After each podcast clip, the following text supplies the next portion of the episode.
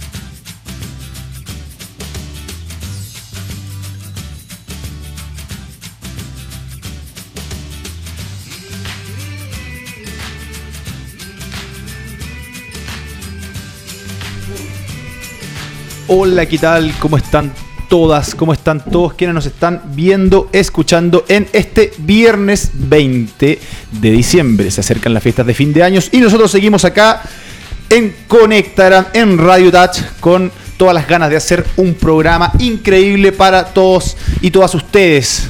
Como siempre estoy acá en nuestra casa, nos sentimos muy cómodos cada vez más acá en Radio Touch y por supuesto agradecemos a, eh, a Radio Touch por hacer todo esto posible. También estamos con Matías en la radio el radio controlador. ¿Cómo Hola, estamos? hola, hola. En la Bien, radio bien controlación. Sí, lo pensé, lo pensé. En la controlación de la radio. En la controlación de la radio. ¿Cómo Radio estamos? Controlando. ¿Qué tal? ¿Todo bien? Sí, todo bien. Qué Eh, bueno. Viernes, por fin. Esperando Así que llegue el es. fin de. Y tu cuerpo Bien, lo sabe. Sí, se sabe, se sabe. Genial. Oye, estamos acá también con nuestros panelistas originales, iniciales y fundadores de Conectaran. Parte con Aníbal, parte con Aníbal. Estamos, estamos acá. Se viene la puro, pregunta. puro hombre en el panel, ya se vendrán mujeres. Eh, anunciamos, de hecho, que Hay un se, despido, vienen, hay un se despido. vienen- se vienen dos conversaciones muy, pero muy interesantes. Primero, para que todos quienes nos están viendo, escuchando, se, se queden en, en el programa, vamos a conversar sobre Marketplace para emprendedores y pymes y estaremos acá sentados con la CEO de Loading Play, María Francisca Escobar, un, Sí, un y- marketplace para, para pymes y emprendedores, así que para que estén al tanto de las diferentes iniciativas que se pueden llevar a cabo, eh, integrando carros de compra en su sitio web eh, y otros temas más. Y también estaremos, para conversar el mismo tema, con Alejandra Sirhan de Eat Clever, snacks sustentables para el día a día. Hay un concurso por ahí también del cual nos quiere contar un poco más. Eh, además tendremos diferentes temas. eh, veremos en el Conectaram a la calle lo que fue el reporteo de Conectaram y Conecta Mujer eh, en un evento de liderazgo femenino organizado por Acciona en conjunto con la Fundación Homeward Bound eh, de liderazgo femenino. Y posteriormente también tenemos una conversación con Paulina Cataldo, CEO de Acción Circular, que nos contará más detalles sobre la economía circular y otros temas. Ahora sí, presento a nuestros panelistas. Parto por Aníbal Sepúlveda porque ya caché cómo es la dinámica y por acá hay pregunta. ¿Cómo estamos, Aníbal? Muy bien, Fernando. Diego, muy, muy contento. Esta, esta semana ha estado intensa, así que todo bien. todo bien. Eh, partimos hoy día con deporte, así que Mira. son ¿Ah, sí? nueva, nueva incorporación a, a- a la vida, digamos. O sea, estoy integrando nuevas cosas. Sí. Este, este- año ha sido el, año de tus cambios, que hay, hay hecho cosas. Te metiste el tema del deporte full. Partamos, a ver por los cambios de Daniel. cambiamos- Cambio de look. No, Sí, cambio de look. pero Cambio cambio, de look siempre Sí. ha sido cambio de look. No, Siempre no, pero partí- partiste un caballero. Un Sí, caballero de sí, corbata, acuérdate. Ah, bueno, es que uno va evolucionando. con uno va botones. evolucionando, Sí, claro, uno va cambiando así, claro. sí. Bodón de arriba Pero no es abrochado. que siempre haya sido de un modo o de otro. Es Mm. como que uno va ahí. Pero eso es bueno, eso El es cambio bueno. bueno. Uno va transitando. sí. Ah, El, el hecho de que te cuestiones que quieras hacer otras cosas y, y experimentar otras cosas, está bien eso, yo encuentro. Yo soy un demasiado más tradicional. ¿Cómo se viene la moda para el 2020, Daniel? yo sabía que venía algo así. La moda del día. Eh, se viene el color. eh, ¿Qué color se viene? El. Tierra. No, no, no, no. Si no me equivoco, es un verde. güey. Ah, sí. Déjame, ¿verde? voy a. Va a voy, a, chequear. voy a chequear. Oye, pero, Ah, Voy a ya. chequear. pero el verde debería, debería ser porque estamos con todo el tema ecosistema sustentable. El verde Claro. representa todo eso. No, es un azul, creo. Ah, Azul. mira, Ah, me gusta, me gusta, me gusta. A ver, ¿Cómo lo cambio? No, el azul Ojalá en todo orden de cosas sea interpreta el azul. Los océanos. el, los ca- océanos. el cambio climático a través de los océanos. A ver, espérate.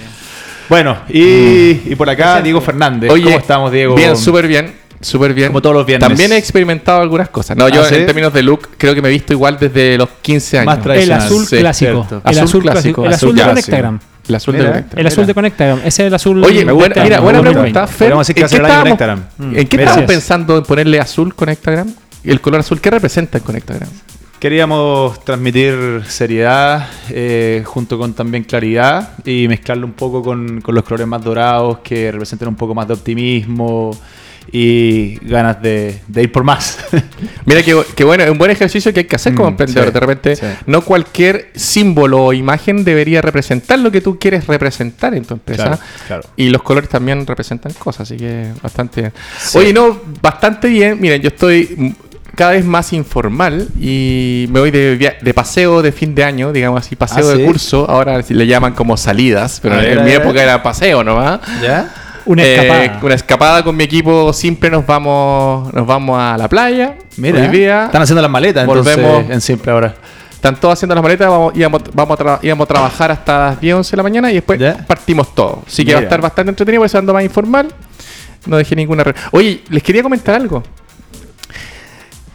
Yo creo Ah, que esto sí, sí, sabemos que será la pregunta, No, sí. es, no, no es novedad. No, no, es un datito que lo Ya. consideré súper Ah, ya. interesante de, y que puede servir para los regalos de Navidad incluso. Me fui a comprar camisas ¿Ya? a, a unas tiendas de ropa usada. Acá Perfecto. en Providencia. No puedo decir la marca. en Providencia. So- Vintage, vintage. no, ¿sabes que no? Yo siempre Ropa asimilaba- europea. Ropa europea. Yo siempre asimilaba la ropa europea como ropa, claro, muy Ah. pasada de moda o vintage, como dice Aníbal. Pero resulta que eh, hay tiendas, yo, yo creo, esto lo digo como una novedad, pero yo creo que mucha gente ya me va a decir, oye, esta es cuestión existe hace mucho tiempo, Ya, pero un buen dato. Me compré camisas del estilo Diego Fernández, que son súper clásicas en el fondo. Eh, cuatro camisas por el precio de tres a 6.500 pesos cada camisa. Mira.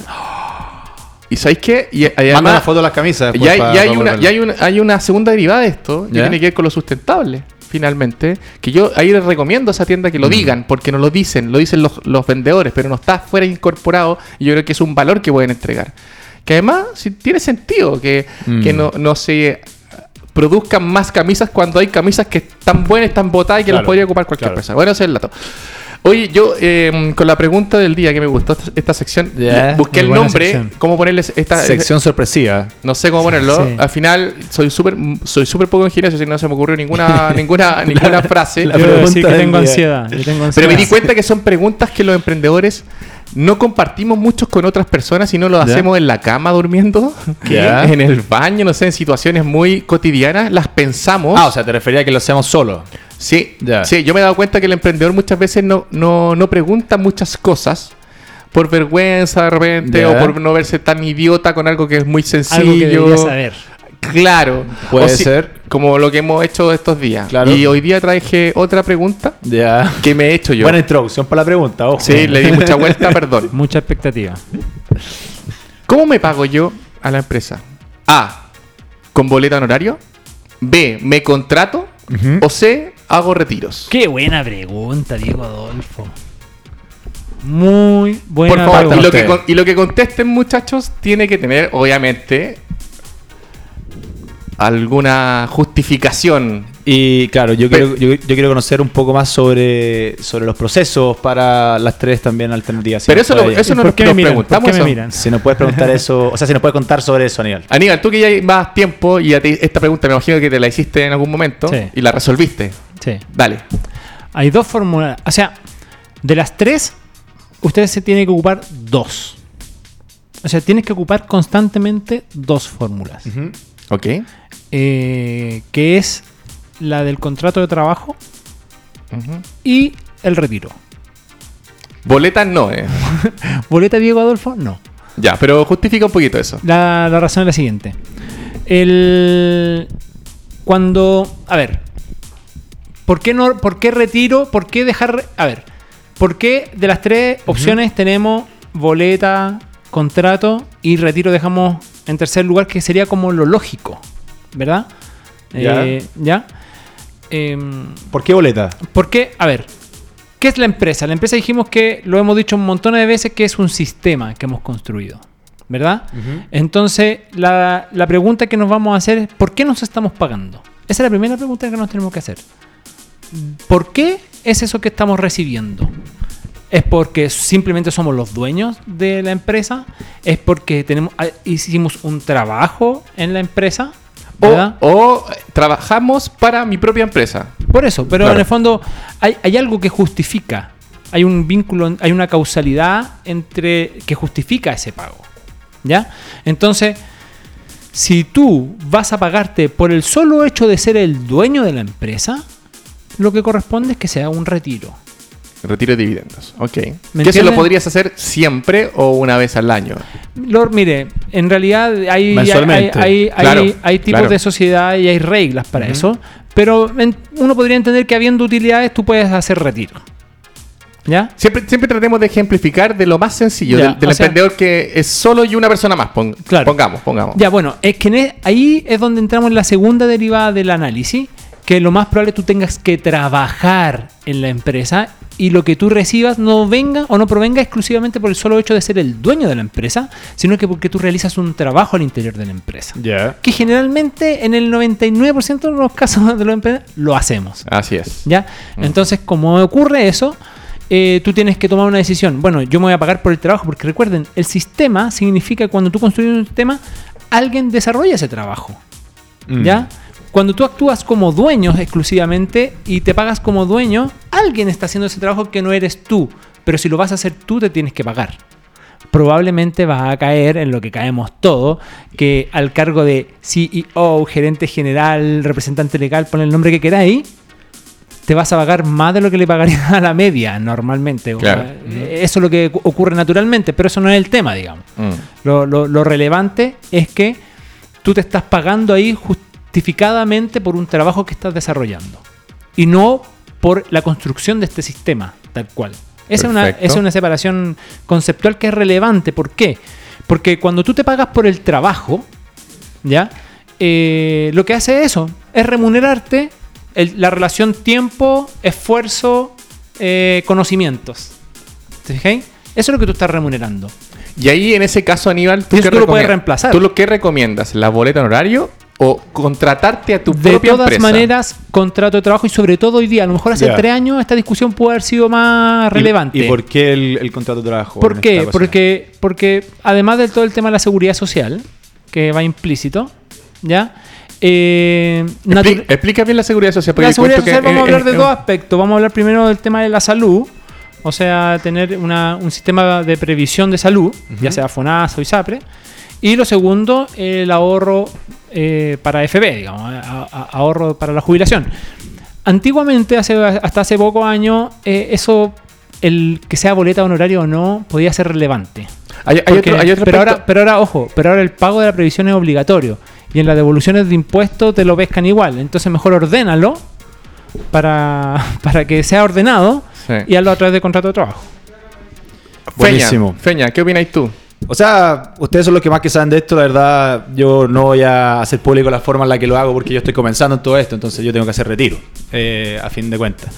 Eh, cuando hay periodos lógicos en los que las empresas también van creciendo y por lo mismo se van viendo otros otro, otros aspectos más de más profesionalización en todo sentido, que es lo que me está correspondiendo ahora y en ese sentido, Ahora, lógicamente, ojo, hay- hay algo- hay Yo, tengo una tercera opinión. Yo estoy de acuerdo con Fer, que en el fondo, al principio, no te puedes hacer un contrato de trabajo porque no sabes cómo son los futuros ingresos. Entonces, si te hacía un, un contrato por Claro. 500 mil pesos, Fer nos... No, bueno, no, no es el caso tuyo, pero un Fer, digamos, un Sí. emprendedor que está recién partiendo, no sabe si va a tener... Va a poder pagar ese sueldo hasta diciembre y las imposiciones que implican. Sin perjuicio de eso, me parece súper, me parece correcto pensar que... Pero yo sí que es positivo definir un, un sueldo y hacer los retiros por el mismo monto. Está bien, pero por ejemplo, a veces, Fer, y todos lo sabemos que a nosotros nos pasa, a mí me pasa hasta el día de hoy, Mm. que tú defines tu sueldo de 600 mil, 500 mil pesos y de repente hay, un, hay facturas que te la pagan 90 días después. Claro. Entonces, el único que puede aguantar esperar esa plata 90 días y por último, así los pagos de los tres meses para atrás, el propio dueño. Bueno, sí, po, ¿cierto? o sea, Ya. ahí, ahí está en entonces- esa... entonces, dicho eso, las imposiciones también tienen que estar esperando un poco para que me llegue la plata, porque si yo me pongo un sueldo al principio con un contrato, tengo que pagar imposiciones mes a mes, o si no, caigo en multas. Ahora, sin perjuicio de eso, estoy de acuerdo con Aníbal que en el fondo uno siempre debería llegar a la formalidad No, y al lógico. profesionalismo completo. Sí, Hay sí. otra cosa positiva en, en todo lo que tiene que ver con la seguridad social, que nunca lo nombran acá. Uno, tenéis seguro de cesantía. Y dos, que es súper importante, que nadie lo cacha muy bien, pero yo lo cacho porque trabajar en una compañía de seguro y lo hablábamos siempre esto, aunque seas tú el propio dueño de tu propia empresa, si tú caes en alguna enfermedad y Mm. estás con licencia médica, se, se entiende que sonaste, ¿cierto? Porque eres tu propio dueño, Mm, claro, tú estás claro. produciendo plata. Pero, No, pues acá, al, al tener licencias médicas, las licencias te las pagan cuando Claro. tenés seguridad social. Sí, a ver, yo ¿Me creo que no? el hecho de tener contrato de trabajo tiene un montón de beneficios. Uno, eh, y, y- y un montón de, mm, de, de- presiones que son importantes de un punto de vista comercial, incluso te pueden afectar comercialmente. ¿Por qué? Porque si tú te fijas un contrato de trabajo, o te, te- te regu- regulas tu, tu retiro en el fondo a través de contrato de trabajo, eh, te obliga a generar un presupuesto. También. Y te Te obliga, ordena, te y te, ordena, y obliga te ordena. a fijarte metas Sí. y a cumplirla. Sí. Eso tiene, tiene un efecto por esa, por esa parte. claro, es que ahí estamos entrando, creo, en un tema quizás más de gestión y administración que netamente un tema de, de pagos. Pero es que tiene que que es ver. lo que tiene po. que venir antes de. Sí, po. O sea, es que igual yo entiendo, o sea, inevitablemente, entiendo, claro, todo- claro. inevitablemente todos vamos a partir solo haciendo retiro, capaz que después Claro. vamos a empezar a tirar una boletita, porque necesitamos justificar el gasto, ¿verdad? Eh, que no sea todo retiro, porque ojo, es relevante.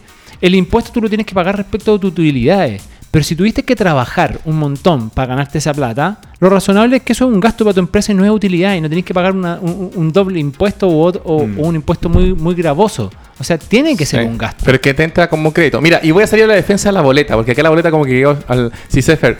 Dame, dame un, un- un Dale, segundo dale, dale. nomás para hablar de la boleta. Súper, súper. Para que los emprendedores no, no entiendan que la boleta es lo peor de que está. La boleta, de hecho, es lo que más me gusta a mí, en términos de gustos. Ya. ¿Por qué? Lo sabemos. Y lo voy a explicar por qué.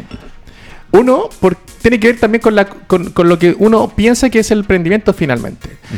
Eh, si yo no quiero pagar AFP o quiero pagar mi sistema de salud a mi gusto y no lo que correspondería el porcentaje de mi sueldo, Sí. yo lo podría hacer siempre cuando tengo una boleta. Por lo tanto, si yo me pago con boleta, yo después veo cuánto destino para la salud Mm. y para la AFP si quiero pagarla. ¿Ya? Ahora no te obliga, tienes que ser ordenado, es verdad. Tiene cosas malas también la boleta. ¿Qué es lo malo que tiene? Es que si te está yendo muy bien, no puedes pagarte más del, del máximo imponible, que hoy día creo que son 1.800.000 pesos mensuales. Sí. ¿Ya? Entonces, si, y eso se llama sueldo patronal. Lo, lo mismo ¿Ya? pasa con la sociedad de responsabilidad limitada. El contrato de trabajo tiene ese límite también. En las sociedades por acción y en la sociedad anónima eso cambia. En la sociedad de capital tú puedes superar ese, Ese, ese, ese- máximo. ese máximo. Sí. Ya. Pero tiene algo que nadie sabe que es súper positivo, que tiene la renta presunta. Es decir, todas las boletas del año que tú hiciste, supongamos que yo dije, voy a hacer boleta, filo, no voy a hacer dividendo, ni tampoco hacerme contrato. Y saco un millón todos los meses. Al final del año voy a sacar 12 millones, ¿cierto? El 10% me lo pagó la empresa, así que además podría tener devolución, ¿ya? A pesar de que tengo descuento después de los Sí. servicios. Pero ¿qué es lo que sucede? Sucede que el servicio asume que el 30% de tus ingresos tú te los gastaste como independiente.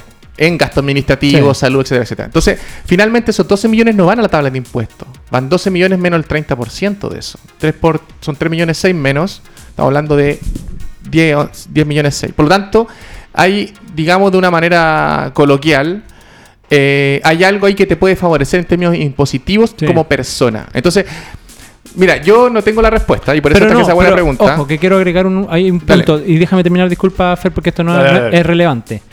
La práctica de la boleta, eh, ok, puede ser, y, y el- y- y la discusión al, al final es una, es una discusión de tipo laboral, donde como dueño de empresa yo no me voy a autodemandar a mí mismo, digamos. El problema es cuando tenéis socios. El problema es cuando tienes dos socios eh, que tienen una relación de confianza con la que trabajan y funcionan con el sistema de boleta. Eh, puede generarse que hay un vínculo de subordinación y dependencia cuando tiene, aunque seas dueño o socio, podría alegarse cuando en el fondo ese trabajo, que esa plata que tú te retiras es por un trabajo específico al interior de la compañía. Podría generarse ese tipo de situaciones y esas discusiones se han generado. Entonces, y cuando hay socios que terminan en ruptura, pelea, se puede dar. Entonces hay que tenerlo, hay que tenerlo como presente eso. ¿Ya? Se te podía, entrar en el conflicto, Perfecto. digamos. En el conflicto laboral en el fondo.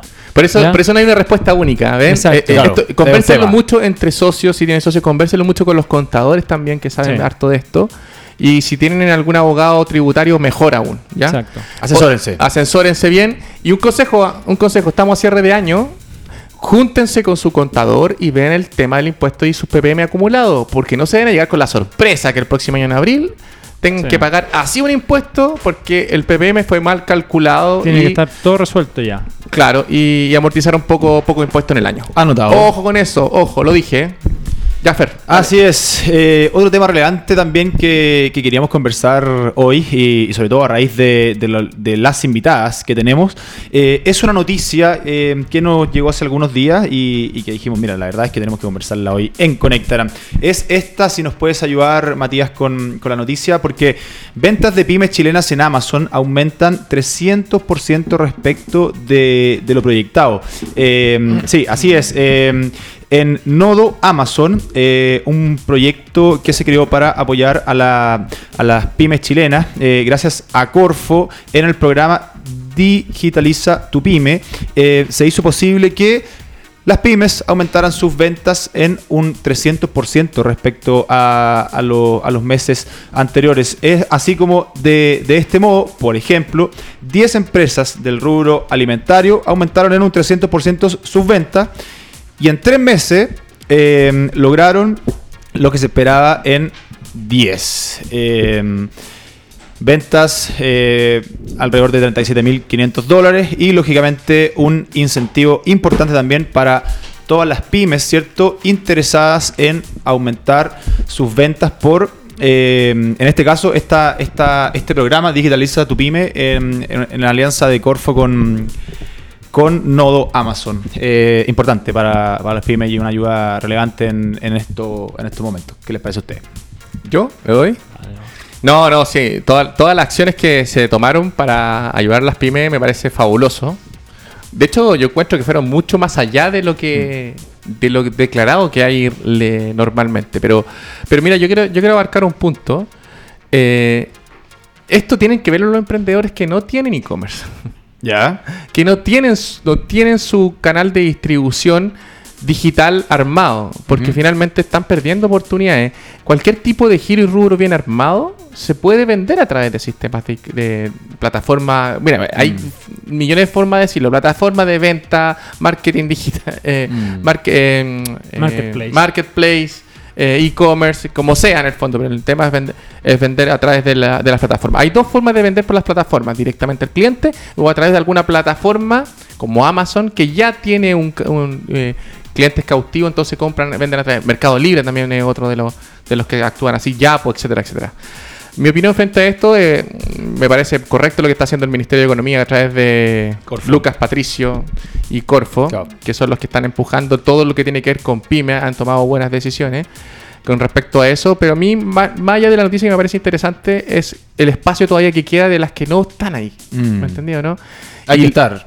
Claro, hay que estar. Y esta noticia tiene que, tiene que ir directamente al corazón de ellos. Es decir, oye, tenéis que hacerte cargo de esta nueva forma de venta. Estáis perdiendo un canal importante de crecimiento de venta online. De hecho, el, el- el retail, si no me equivoco, ya está eh, pronosticando que el e-commerce este año ya va a ser mucho más importante en términos de volumen de venta que la tienda misma, física. O sea, a mí, a mí, a mí lo que me llama mala poderosamente la atención es que hay una alternativa. Por ejemplo, la trampa en la que están todos los emprendedores muy chicos, muy micro, que, que tienen expectativa de crecer, que tienen eh, alguna innovación en algún tipo de producto, sobre todo, por ejemplo, lo alimenticio. ¿ya? Uno ve que eh, tienen, viven muchos en la trampa de la feria. Exacto. ¿Ah? O en pequeños eh, locales especializados, tipo o gourmet o de alimentación saludable, qué sé yo, y están atrapados un poco en, eso, en esos lugares, en un mercado que porcentualmente en Chile, si bien hay te- es tendencia y está en crecimiento, en un mercado como el nuestro, de todas maneras, es muy pequeño. Mm. Entonces, realmente uno pensar desde afuera lo sustentable que pueda hacer, eh, o sea, lo, El lo negocio mismo. sostenible y que pueda hacer ese negocio mismo es muy difícil, por muy por mucha innovación que tenga el producto. De Mm. todas maneras, tienen que pensar hacia afuera. De la- todas maneras, empezar- hay que pensar lo global y, obviamente, una herramienta como esta y entrar al principal marketplace Del global, mundo, claro. obviamente que es la alternativa. po. Y fí- fíjate, Aníbal, que, que si uno se pone a pensar cuál es, qué, qué es lo que hace o no hace que las, que las empresas o los emprendedores tomen esas decisiones, tiene re- relación con el miedo al desconocimiento de cómo crear el el e-commerce o el marketplace. Claro. Porque, honestamente, mandar, no sé, un, un paquete de, de no sé cuántos centímetros por cuántos centímetros al extranjero a un danés que te compró por un e-commerce eh, es una, un trámite más nomás que hay que hacer. ¿Y cómo podría hacer aquello, Diego? Porque si tenemos esa situación de que, bueno, ¿y cómo, cómo Fer- resuelvo esas dudas? Fernando debería invitar a algunas expertas sobre sobre este tema. Así es, porque, porque a mí me encanta cuando pasa esto, es porque el panel se amplía, ¿cierto? Esto, esto significa que llegan las invitadas, en, en este caso estamos hablando de un tema relevante, eh, lo hemos dicho, hay, hay muchos, muchos modos de ayudar a las pymes, eh, sobre todo en la situación país actual, Eh, valoramos la iniciativa que estamos comentando, ¿cierto? Eh, y es así que queremos justamente conversar eh, un poco más de esto desde dos veredas, eh, desde un marketplace eh, y lo vamos a comenzar, lo vamos a comentar enseguida y también desde una pyme que vende, ¿cierto? Dentro de otros canales en marketplace también. Entonces queremos conocer un poco más sobre en la realidad cómo funciona cómo funciona esto. Así es que le damos la, la bienvenida a Conectaram a María Francisca Escobar, CEO de Loading Play. Bienvenida a Conectaram, María Francisca. Gracias, gracias. Un poquito más cerca del micrófono. sí, sí, ahí sí. sí. Ya. Muchas gracias. Y eh, a felices de que esté, de que esté acá. Eh, y a Alejandra Sirhan de Eat Clever. Bienvenida Alejandra a Conectaram. Muchas gracias por la invitación. Felices de que esté acá también. Si quieres, te subo el micrófono porque te veo como un poco incómodo, ¿no? Sí. eh, Voy a aclarar, aclarar porque Por si me van a favor. retar. Sí, dale. No cumplo los roles de CEO. ah, soy parte del equipo fun- de socios fundadores, Buenísimo. pero Cofundadora. cofundadora. Ya, genial. No, no soy la CEO. ¿Cuánto tiempo, ¿Cuánto tiempo llevan en, en Loading Play? Y si nos puedes contar un poco qué es lo que hace María Nosotros Francisca. llevamos casi siete años Ya. en Loading Play. Loading Play es una... Acércate un poquito más, ¿Me por acerco favor. más todavía? Sí. Ya. Es una, una empresa de tecnología que Ujú. desarrolla tecnología. Nosotros partimos haciendo tecnología desarrollo a la medida. Ya. Y hace cinco, ya casi seis años nos empezamos a especializar en el mundo del e-commerce. Perfecto. Desde en su minuto crear una plataforma para hacer e-commerce hasta hoy día estar especializados en ser un hub que permita a las empresas integrar distintos elementos de su negocio, como su e-commerce con sus puntos de venta. Ya. Nosotros estamos súper especializados en el concepto de integración para la omnicanalidad, para que sea factible que tú podáis tener un, un- un inventario y lo podáis distribuir en múltiples canales. Poder conectarte con un marketplace, poder conectarte con tus tiendas, ¿cachai? Poder no tener que reservar tu inventario solo para tu página web, sino que lo podáis tener disponible, porque me imagino que a ti te pasa, N, que, no sé, pues no tenéis un, un stock ilimitado, no eres una tienda gigante que puede darse la holgura, porque no hay nada más terrible que vender algo que no tenéis, porque al Mm, final sale más claro. para atrás que algo positivo. Y en eso nosotros nos especializamos en hacer ese tipo de tecnología que te permite no darte cuenta que tu inventario no está al día, sino que estar súper presente, tener súper en detalle los tiempos, la cantidad de SKUs que tenéis sincronizados. Por ejemplo, eh, la, la señora Juanita, que tiene, que tiene un emprendimiento eh, tradicional, eh, no tiene un carro de compra, no, no está muy familiarizada con estos conceptos, pero sí quiere empezar a eh, desarrollar esta, este canal. Eh, ¿cómo, ¿Cómo puede ver en Loading Play una, una alternativa para, para comenzar y cómo ustedes también lo asesoran y, y cómo es el proceso después? Ya, nosotros a la señora Juanita, lo primero que le diríamos, más allá de si nosotros somos la solución perfecta para ella, es que pruebe canales digitales. Ya. Vender por internet tiene varias etapas, no necesariamente es un e-commerce. O sea, yo siento que también es súper complejo adaptarse a nuevos negocios o a nuevas tecnologías, a nuevas Mm. formas de operar, ¿cachai? Entonces, en eso hay que ser súper responsable Claro. de, de- de ayudar a una persona a transicionar en este modelo. ¿cachai? Sobre todo la señora Juanita que tiene un hábito, no sé, pues si es un almacenero que trabaja su negocio con su barrio, que está acostumbrado a atender a la gente, que recién se está digitalizando, por ejemplo, y está teniendo un sistema punto venta, que antes llevaba las boletas a mano, Claro. ahora las lleva electrónica, primer gran paso. Después de eso, llevarla al mundo digital tiene instancias, ¿cachai? O sea, yo qué le recomendaría de primera instancia? Pucha, empieza a probar vendiendo por Facebook, disponibilizando productos Perfecto. que para ti son fáciles de controlar. Perfecto. Porque si la ponía a vender pan por Facebook, se puede ir a la, a la mugre si es que efectivamente no puede, tiene control sobre ese inventario. Mm. ¿Cachai? Entonces, probar distintas instancias, probar con productos que para ella sean factibles controlar, venderlos por. Esa es nuestra web. Claro, sí. ahí estamos viendo un poco más, ¿cierto? Www.loadingplay.com, Com, ¿cierto? O, o sea, una, una vez que existe ya una empresa que haya, pro- haya hecho esos caminos, Claro, ¿cierto? o Hoy sea- día mucho Instagram, yo veo muchos muchos muchachos que venden sus propios productos, cremitas, zapatos, Claro. ropa mujer, etcétera, etcétera. Ya cuando ya ves que funcionó, Así es. ya Ahí- conocen la ahí- logística misma, ahí, Ahí lo toman. nosotros le decimos, vengan para acá, nosotros somos su solución. ¿Y ustedes qué es lo que hacen principalmente? ¿Le desarrollan un e-commerce y después lo integran con todo lo que tú Claro, me estás le comentando? podemos desarrollar un e-commerce como Ya. podemos integrar el que él tenga hecho. ¿Ya? Y lo que nosotros hacemos es decirle, ya flaco, tú tranquilo, nosotros nos preocupamos que tu negocio ande tranquilamente. ¿En qué sentido? Yo me preocupo que si tú tienes una tienda física y tienes tu, com- tu web, se con- converse el inventario. Es decir, que cada vez que hay una venta en la web, se descuente de tu tienda física y tú si tenías disponibilizado dos unidades, ahora te quede una.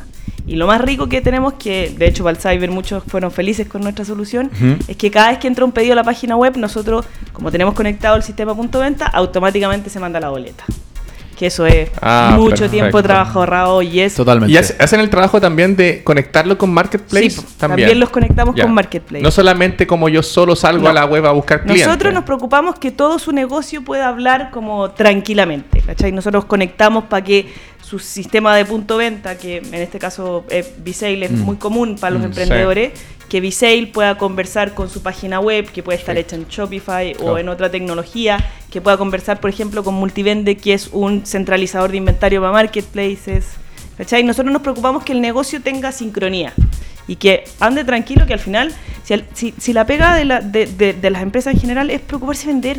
Mm. No se pueden preocupar ellos de la tecnología, que la tecnología se preocupe en otros, y para eso hay, y, pa- y para eso hay negocio también, ¿cachai? Comparto. Como que al final, yo siento que el foco de los microempresarios y de los emprendedores tiene que ser vender. Si no podéis vender un producto, no tenéis negocio, ¿cachai? Entonces, Mm. como que tener que estar en el cacho y preocuparte de la tecnología es otro pollar más. Incluso hacen la Mucho última, la última milla, la conectan con última milla. Sí, pues también la conectamos. Usamos, Ya. ponte Ya. tú, nosotros tenemos la integración con Shipit, Que se preocupa en el tema de la última milla. También trabajamos con otro. Genial. Hay un montón de soluciones para la última milla. Oye, la última pregunta te quiero hacer Dale, dale. antes que pasemos a la segunda Perfecto. mitad. Es que está, está bueno, está Por bueno. favor, esto. por favor.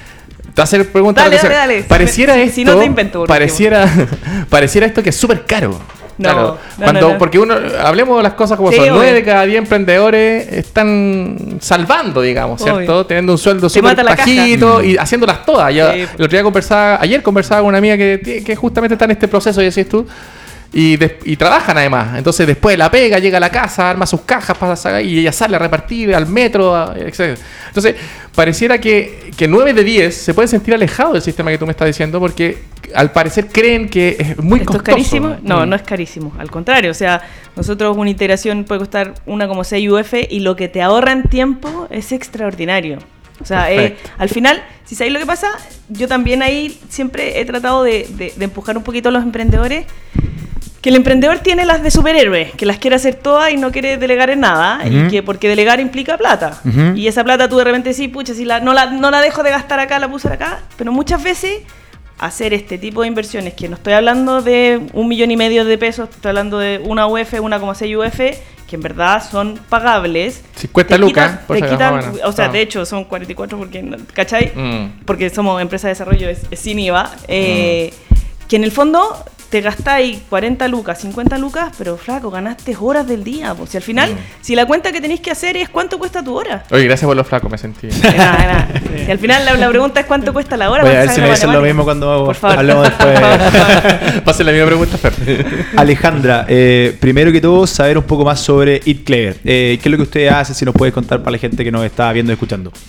Sí, claro, mira, nosotros tenemos una marca de alimentos y la idea es integrar la alimentación en un plano mucho más transversal, no solamente preocuparse por la parte de la salud, sino que también preocuparse de la parte medioambiental y el respeto al, al medio, en este caso los animales, y eh, así también aportar un poquito a una alimentación que sea mucho más completa.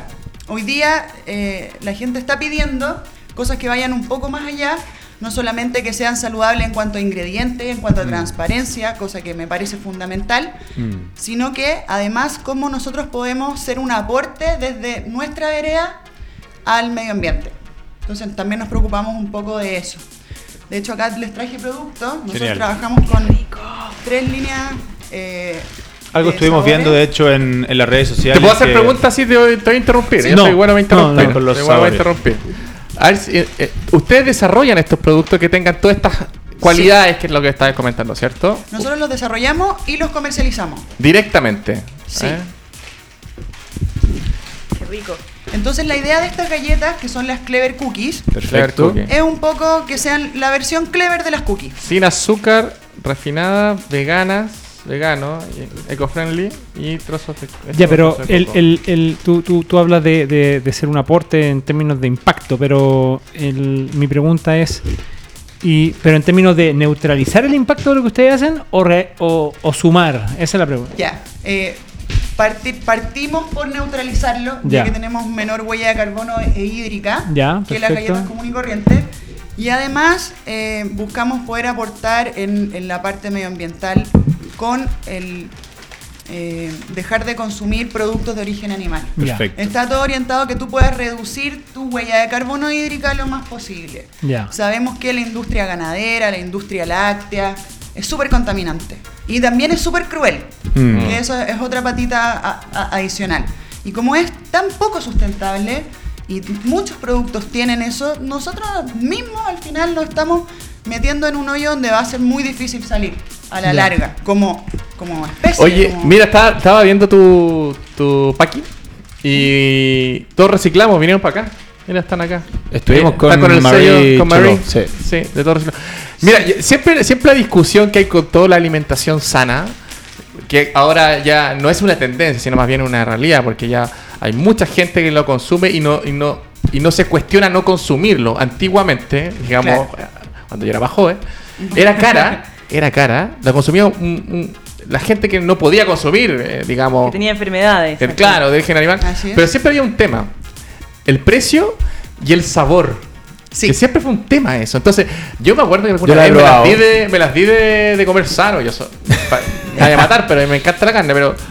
Somos, somos todos- Gracias. No, está bien, hay que ser ya, equilibrado. Pero en el fondo, y, pero siempre eh, chocaba con eso. Con que, chuta, ¿por qué tengo que pagar cuatro veces más esto? Y además un sabor que no es realmente lo que... Perfecto. Déjame, déjame ir a eso porque para nosotros es súper importante. Eh, la gracia de esta galleta es que precisamente sea un sabor que te, se- te sea familiar. Ok. Tú, tú probáis la cookie Ah, chip de chocolate o la de coco o la de berry. Por favor, idea- Diego. Sí, Diego no tomó favor. desayuno hoy día, así que dele nomás. Ah, ¿lo podemos Mira, ahí, ah. estamos viendo el Instagram, Alejandra, eh, arroba eatclever.cl, ¿cierto? Sí. A ver, Matías, si nos puede ayudar siguiendo eh, para estar al tanto de todas las, las novedades. Eh, y perfecto. Después vamos viendo. Dale, dale, dale, dale, dale. Quiero, Bueno. saber, quiero- quiero saber la respuesta. Y la idea para nosotros es que sea rica, que sea familiar, Claro. que sea un sabor que tú te lo comí. No es como chuta, estoy comiendo algo de la NASA. No, es como Mm. chuta, estoy comiendo galletas. Estoy comiendo probablemente galletas que alguna vez probé Oye, en mi vida, que no, que no me generan mayor ruido. Son galletas. Son galletas. Esa es la gracia. Mm. No, no es un sabor raro ni es un sabor malo. Es un sabor que tú conoces, que te gusta y que lo vayas a consumir porque puede tener el mismo sabor, pero tiene todas lo- las ventajas de los ingredientes que tiene. ¿Y cómo andáis de precio? Eh, dale, dale, buena dale. pregunta. Mira, nosotros sugerimos en el mercado el punto de venta 600 pesos. El, la Ah, bolsita. 600 pesos. ¿Y con quién competís con 600 pesos? ¿En el rango de? ¿Contra Eh, quién? ¿Contra qué productos o marcas? Por ejemplo, Ecovida, más o menos en gramaje con misos, Ah, la galleta de arroz. las galletas de arroz. Con la galleta de Ecovida sería como un... En un- verdad son buenas, son Mm, ricas. sí, son muy ricas. Snacks sustentables, sin gluten, sin soya, ¿cierto? Sin, Sí. sin huevo, pero entiendo que acá, más allá de un tema de producto, hay eh, eh, una visión, ¿cierto? Así Eh, una visión ambiental, sustentable. ¿Cómo llegan a esto?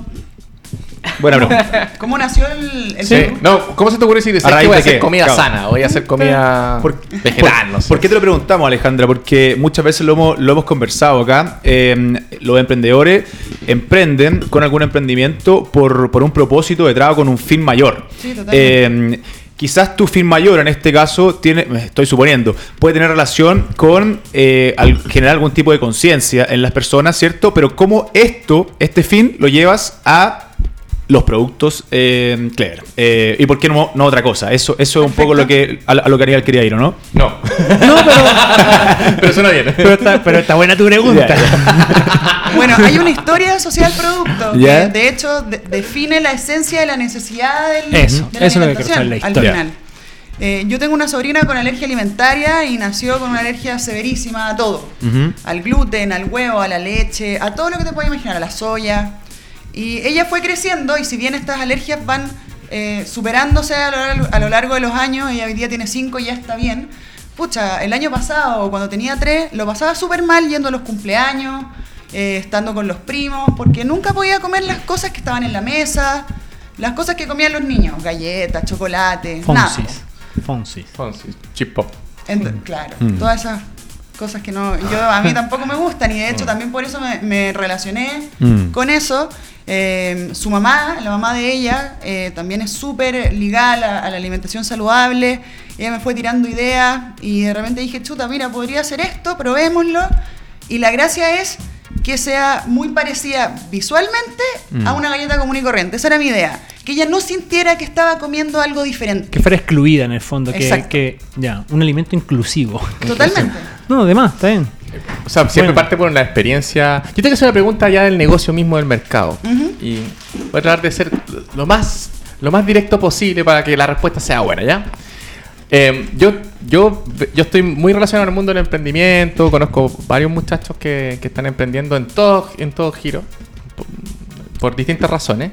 Y hay mucha gente que está en, en- con, el, con el propósito parecido al tuyo, que en el fondo generando en el mundo de la alimentación, alimentación sana. Em, te quiero preguntar, aquí va a tener una competencia atroz de Sí. grande. Desde las grandes marcas, digamos así, que van a, que pueden sacar esto a dos pesos, ¿me entendido, no? Porque tienen el, que siempre es como en todos los mercados tenemos siempre ese problema. Tenemos porque yo también soy emprendedor. Sí, claro.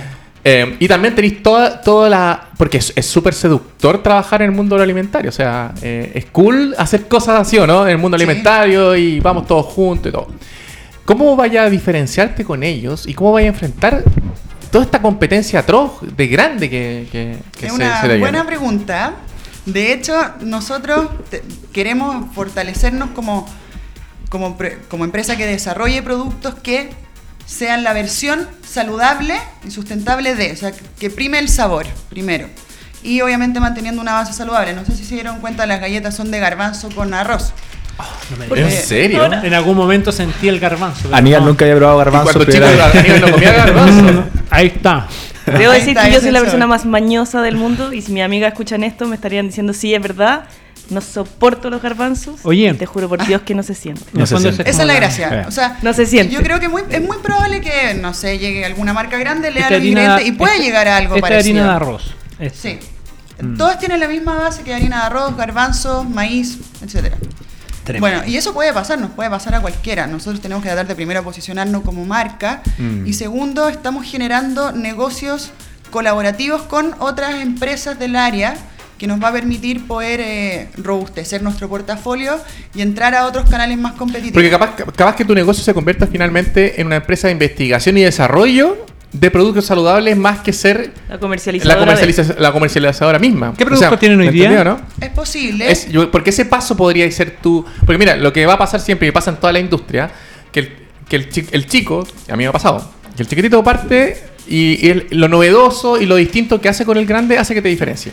Cuando te empieza a ir bien, el grande dice, mira para el lado y dice, comer. yo tengo Lo voy a 100 hacer. y me lo quiero comer, ¿cierto? Y tiene toda alternativa. O te compra, o hace una área nueva, o simplemente compite contigo directamente y te trata de copiar, ¿cierto? Sí, Entonces, la única, la, el- la única eh, diferenciación que tú puedes hacer es tiempo, se llama tiempo eso. Que tú eres más rápido, más flexible para Claro, adecuarte, para claro, para adaptarte. Entonces el tiempo siempre va a mantener como un pasito arriba del grande. Y muchas de estas empresas finalmente, más que ser los directos comercializadores del producto, terminan siendo un partnership de estos grandes, donde los grandes no que se quieren meter. Dice, yo soy bueno para vender, soy bueno para las góndolas, pero no soy bueno para desarrollar. Entonces, tendría que armar un área nueva, ser súper Claro. más capo que tú, que Clever para poder desarrollar. Ya, Clever es mi proveedor de nuestros productos, ¿no? Puede ser que tu negocio finalmente se convierta en eso. Sí, puede ser, pero O- opinión, ¿no? ya teníamos... No, yo, yo creo que la pregunta Sí, es si te sí. gustaría que pasara eso. O sea, estamos en algo esa- parecido a eso, que obviamente no puedo contar tanto con otras más empresas del rubro, en donde pretendemos convertirnos en algo como una especie de incubadora de Genial. proyectos de desarrollo Como nuevos en el área ¿no? alimentaria. ¿Hoy día qué productos Ah, tienen? sí, algo ¿Hoy día qué productos tienen? Hoy día tenemos estos tres productos. Esta galleta. Esta galleta en estos tres sabores. Es decir, eh, coco limón. Coco limón, maquiberry y choco chips. Perfecto. ¿Cuánto tiempo llevan? Mira, llevamos vendiendo como un año y medio. ¿Y el desarrollo? ¿Cuánto demoró el desarrollo? Sí. Chuta, hasta hoy día seguimos iterando. Ya, mira. ¿Y qué te gustaría que pasara con tu galleta? Voy a meter aquí la Por cuchara. favor, ya por que- favor. O sea, ya la ¿Qué- metí. qué- qué- La nueva, la nueva- la nueva panelista. Tengo que pasar, tengo que pasar. Ah, con las galletas propiamente tal. con tu negocio. Si te dieran una Ya. varita mágica y te dijeran, oye, flaca, ya, viste que aplica para el otro lado. ¿Qué te gustaría que pasara con tu más. negocio? Para que le... Pucha, me gustaría llevarlo para afuera, la verdad. Me gustaría poder exportarlo. Me gustaría poder ser una marca consolidada en cuanto a comunidad, ¿cachai? Que la gente entienda lo que estamos haciendo, que la gente se sienta parte de esto y llevarle un poco en, y ser un referente en términos de alimentación con bajo impacto, con ojalá huella de carbono cero. Nosotros esperamos a- a de acá a tres años poder tener huella de carbono cero y, y también poder traer otros, otros productos relacionados con el emprendimiento, con otras personas que sabemos. O sea, yo en este año Mm. ya me he encontrado con muchos emprendedores que están haciendo cosas nuevas e incluso más innovadoras que yo. ¿Por qué no invitarlos a participar en un proyecto? ¿Y, ¿Y qué sentís que te falta para eso? ¿O cómo te podría ayudar el ecosistema? Eh, O- Bueno, primero tenemos que terminar de desarrollar la línea y para eso vamos a trabajar ahora. eh, pues, postulamos a un fondo Corfo para terminar de desarrollar cosas. Obviamente nos falta un portafolio más robusto. También a veces yo creo que el problema de todo emprendedor. Han visto otra- otras alternativas de productos, ¿cierto? A lo largo del tiempo han estado, han estado itinerando también en ese sentido, ¿cierto? Sí, de hecho estamos pronto a incorporar una línea nueva. En paralelo terminar de desarrollar esta línea que van a ser cinco sabores. Genial. Muy buena. muy buena. Entiendo que Oye, este es nuevo. este- Entiendo que este es nuevo, Sí, se lanzó hace, poco. Es- Perfecto. eh, el producto está tremendo. Yo creo Mm. que. Yo, yo tengo una visión bastante más. Posi- no, más positiva, o sea, No, me- yo no. me- menos forzada que la tuya, Ya, porque la ya. tuya es como que, como que, como que si la industria lo forzara a. Es un producto tan, tan distinto a lo que hay, y hay tanto mercado, y la gente lo único que hace es comer. O sea, nun- nunca vamos a dejar de comer. Me- me- me- y está absolutamente alineado con los tiempos. ¿Una caja Eh, para Aníbal entonces?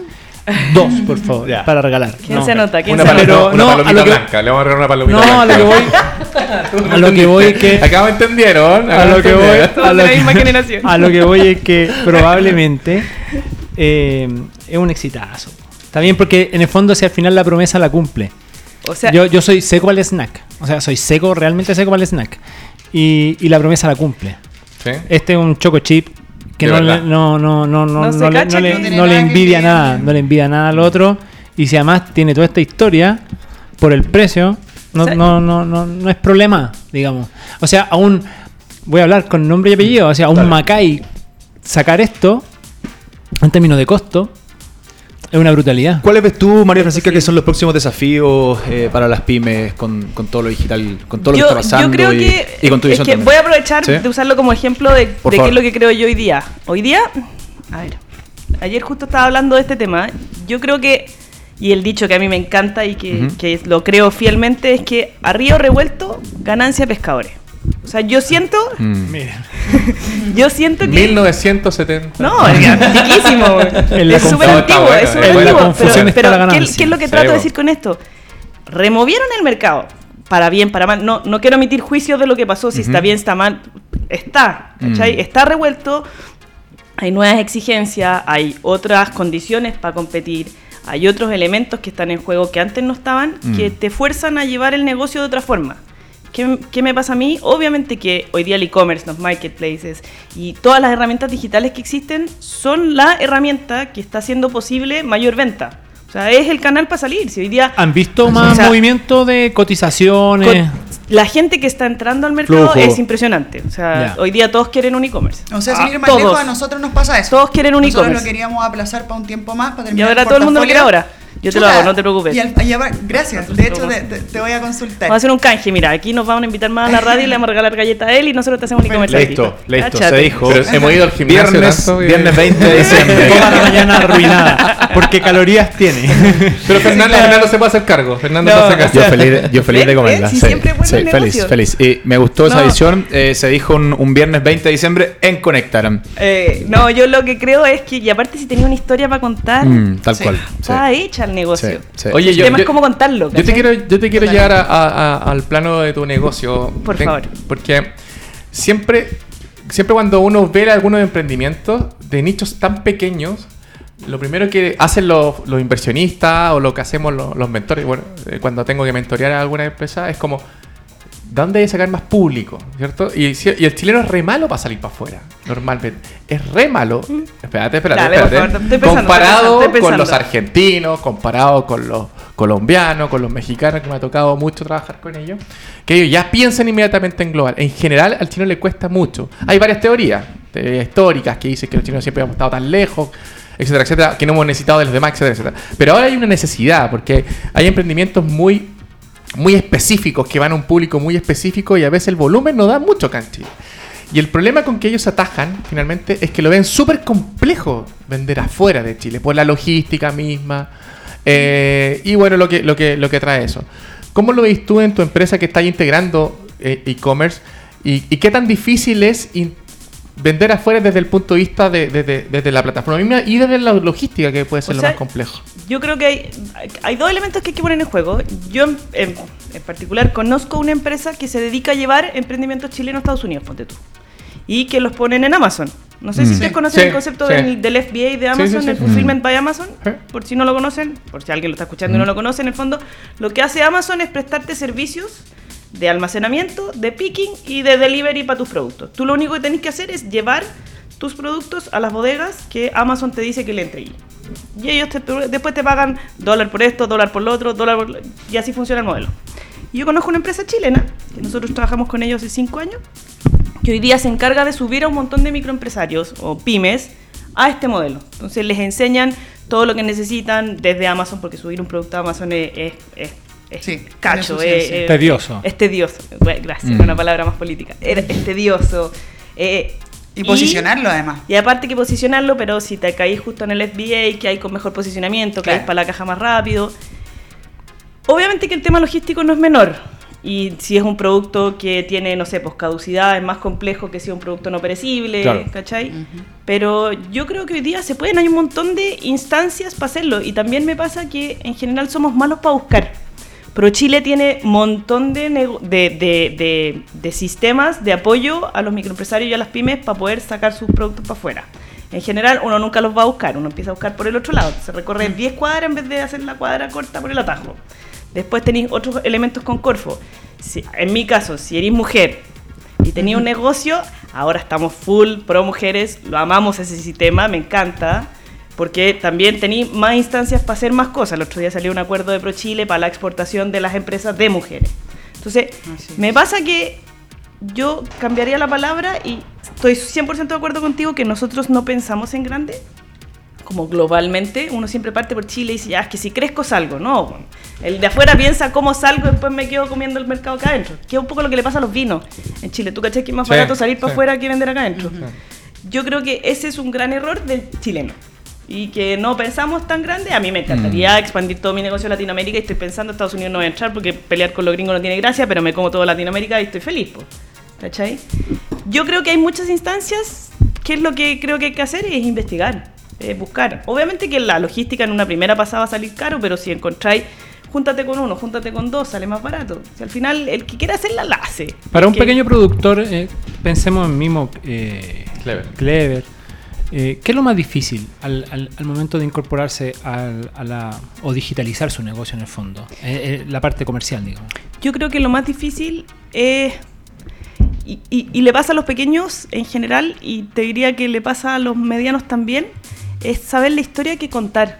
O sea, Es generalmente. necesario, a pesar de la que- rapidez. Es que, ¿sabéis qué es la historia? Tú, Sí, comparto, tú vender un comparto. producto, ¿sabéis? Es que ayer me pasó que estaba No es el solamente mismo venta de tema. producto, te refieres. El, el vender un producto, para poder vender, tú tenés que saber a quién le vendes.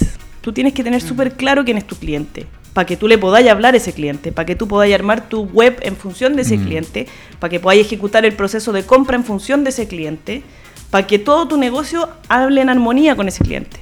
El gran problema de todo el mundo es que vende el producto Tal cual. yo no te vendo lo- la necesidad que tú tenés con este producto. Porque yo te puedo decir, mira, tengo una galleta saludable, maravillosa, versus si te digo, mira, tengo un producto que piensa en las personas que cuidan el medio ambiente. Tengo un producto que él quiere eliminar la huella de carbono. Tengo un producto que busca eliminar los residuos y aparte es exquisito.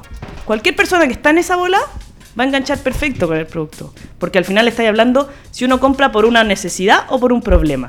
Entonces al final ese es el match que le falta a, todo el- a, a todas las empresas. Sí. O sea, Que en el creen fondo, que la canal- construcción del relato es lo más. del relato y de tener súper claro a quién le habláis, a- de definir objetivos de venta. Si al Muy- final el problema de los de los e-commerce o de las empresas que venden por e-commerce es que no tratan el e-commerce como un canal de venta más. Claro. Es como, ah, esta cuestión es automática, esto es electrónico, voy a poner un par de clics y la cuestión se hace sola. No muy funciona muy compartido, lo hemos conversado en, en ya varios programas, la importancia del relato, la importancia del propósito también, eh, y desde, desde ahí que después nazcan todo el resto de las acciones eh, de, de las diferentes empresas y que vayan conectando por medio de este propósito, ¿cierto? Con sus productos, servicios, con, con los públicos objetivos. A nombre de Conectaram les damos la- las gracias, de verdad. Alejandra, eh, muchas gracias por haber estado en Conectaram. Muchas María. Francisca Muchas también. gracias. Eh, esperamos tener más novedades de ustedes. Cuenten con nosotros si es que quieren que le hagamos seguimiento a, a su iniciativa. Próximo lanzamiento, ven a Nosotros acá, po. felices. Perfecto, claro que sí. Eh, nos encanta también conversar con mujeres Power que están llevando a cabo grandes, grandes proyectos e iniciativas. Así que eh, más que más que contentos de haberlas tenido acá. Muchas gracias por la invitación, felices y como siempre esto es pasando y pasando, feliz de que cualquier cliente que esté escuchando este programa y los mencione, nosotros ahí le hacemos un 10, 15% de descuento. cariñito. Ya, un cariñito. ya lo Feliz. saben entonces, todos quienes estén viendo, escuchando Conectaram, atentos con eso de Loading Play. Eh, y ahora tenemos un Conectaram a la calle, porque siguiendo con el emprendimiento y liderazgo femenino, queremos contarle un poco más sobre lo que hicimos la semana pasada cuando fuimos a, a un seminario de liderazgo femenino organizado entre Acciona y la Fundación Homeward Bound. A ver si nos puedes ayudar, por favor, Matías, y vamos con este video.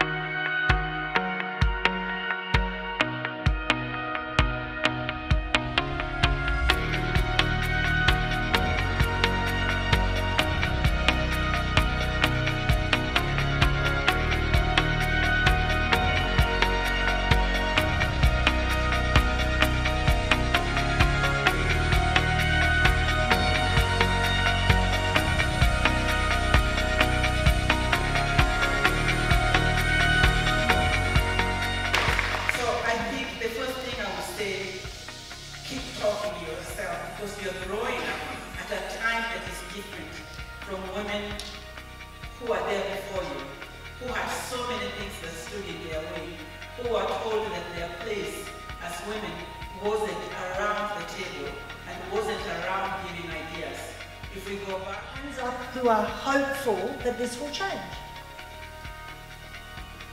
Okay? Let's hear from the panel how it might change. Rosa, I thought we would start with you. Tell us what sustainability means to you. The sustainability is a, a new model, um, a new paradigm. Um, and for that reason, I think it's very, very important to, to put in the core business, in, in my case, uh, in Acciona. Um, and because the, the private sector, the companies, uh, has a responsibility with uh, the world, with the society. We are very important to the development of the, the planet, the world.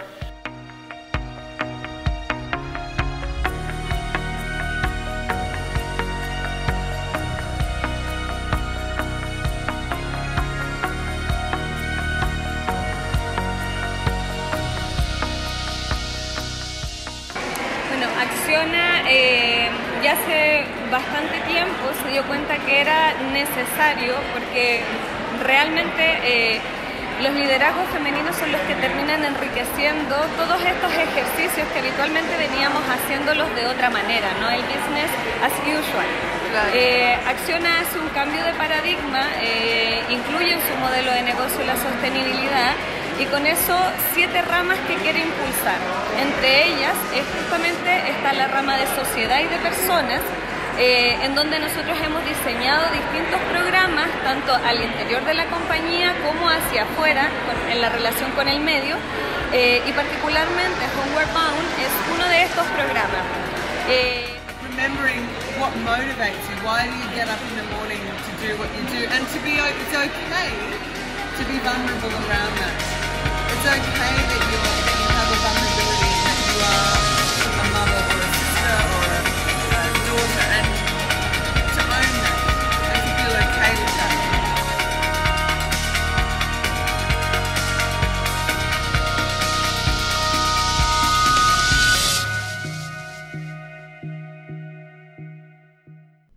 Bueno, ahí estuvimos con, Tremendo. con este evento. eh, fuimos como Conectaram y Conecta Mujer Menos, también. menos mal que no enviamos a Diego Adolfo. ¿Por qué? ¿Por qué? Éxito. Pero mira, mira, fuimos, fuimos con, con Rosario, con, con la Tere, fuimos como Conectaram y, y Conecta Mujer. Eh, estábamos muy interesados en, en poder cubrir eh, lo, que, lo que sucediera acá eh, y la verdad es que fue súper fue, fue potente a nivel, de, a nivel de visión de las panelistas que estuvieron presentes, a nivel de los reales deseos de poder contribuir a generar impacto, impacto ambiental, eh, a conversar y poner sobre la mesa temas relevantes a nivel de sostenibilidad global. Eh, súper, súper rescatable. Eh, mujeres que están impulsando iniciativas. eh, a nivel, a nivel internacional, como por ejemplo la Fundación Juan Bound desde Estados Unidos para el mundo, eh, desde África también para el mundo, una expositora que vimos recientemente, eh, y por supuesto nuestra panelista de Conectaran y también conductora de Conecta Mujer, la Tere se las mandó con la entrevista. O ahí. sea, estamos hablando de un Eh, evento de, de- de Power, impacto power, planetario. power. O sea, como- tal cual. A lo mejor suena exagerado lo que digo, pero el- el- la, el- la- la contundencia del relato de la expositora Sí. Eh, es, es de mucho nivel, Mm. es realmente notable. Entonces, A mí, Eh, a- a mí me, bien. gusta, me gusta mucho que Acciona, eh, como marca y empresa, esté involucrándose no solamente en las iniciativas que, Mm. vimos la- la- la- los capítulos pasados Claro. de, de traer innovación y emprendimiento como proveedores de su empresa y desarrollar en conjunto, sino más bien también, si se fijan, acá están apoyando a investigaciones, digámoslo así, papers, claro. que a la larga uno siempre piensa cuál es el beneficio detrás de esto de la empresa y finalmente el beneficio económico directo acá no existe. Acá hay, hay un apoyo a que se realicen y se gestionen esta investigación y desarrollo que nosotros bien sabemos, sobre todo en Latinoamérica y en Chile, son muy difíciles de poder eh, financiarlas porque Mm. la, eh, todavía la empresa privada, incluso hasta el Estado, le cuesta mucho sacar plata de su bolsillo para poder eh, invertir en esta investigación porque necesitan, siempre están eh, con la mentalidad del- del- de la retribución inmediata. Yo creo que lo relevante, o lo más relevante para mí de, del- de las acciones de Acciona. Tiene- Sa- ¿Sabes? Un Pero- segundo, Daniel. Es que a, a raíz de eso, ¿cuál era el, el hito que se estaba conmemorando acá? Ah, eso es. Eh, la visita durante más de una semana de un grupo de más de 30 mujeres líderes, todos en sus diferentes temas, a la Antártica para conversar y ver in situ eh, los problemas globales y en ese sentido poder plantear soluciones. O sea, por eso, o sea, lo que voy es que lo que me llama poderosamente la atención de Acciona es que siendo una mega corporación, eh, uno siempre de afuera ve eh, con cierto incluso hasta recelo muchas veces Mm. a, a estas, a estas instituciones con gobiernos corporativos súper complejos, ¿verdad? Donde les debe costar mucho ponerse de acuerdo y que aún así todo son capaces de mantener un espíritu eh, casi de emprendedores al final de Mm. cuentas, con un propósito claro, acorde a los nuevos tiempos, eh, moderno en ese sentido. Entonces ver que una corporación tan grande pueda apoyar iniciativas por una parte y sea capaz de, de enfrentarlas también desde ya de- del, del evento anterior, digamos, Claro. con, con el tema de poder apoyar a emprendimiento y asociarse en materia de innovación con impacto me parece muy muy relevante muy relevante que, muy relevante que corporaciones de esta categoría estén trabajando en ese nivel porque al final el espíritu emprendedor uno dice un- uno como que tiene esperanza uno quisiera que su emprendimiento alguna vez ojalá fuera de, de ese tamaño uno tiene el sueño Es muy grande, pero, Acciona, claro. pero, pero uno ve que es, es posible mantener mantenerse a la vanguardia y mantener y mantener propósito. Si al final eso es lo más importante. Notable. Y justamente porque queremos seguir en, en la misma línea que, que nos gusta eh, y eh, porque creemos que hay varios temas más que poner sobre la mesa, es que estamos acá con Paulina Cataldo, eh, CEO de Acción Circular. Bienvenida a Conectaran, Paulina.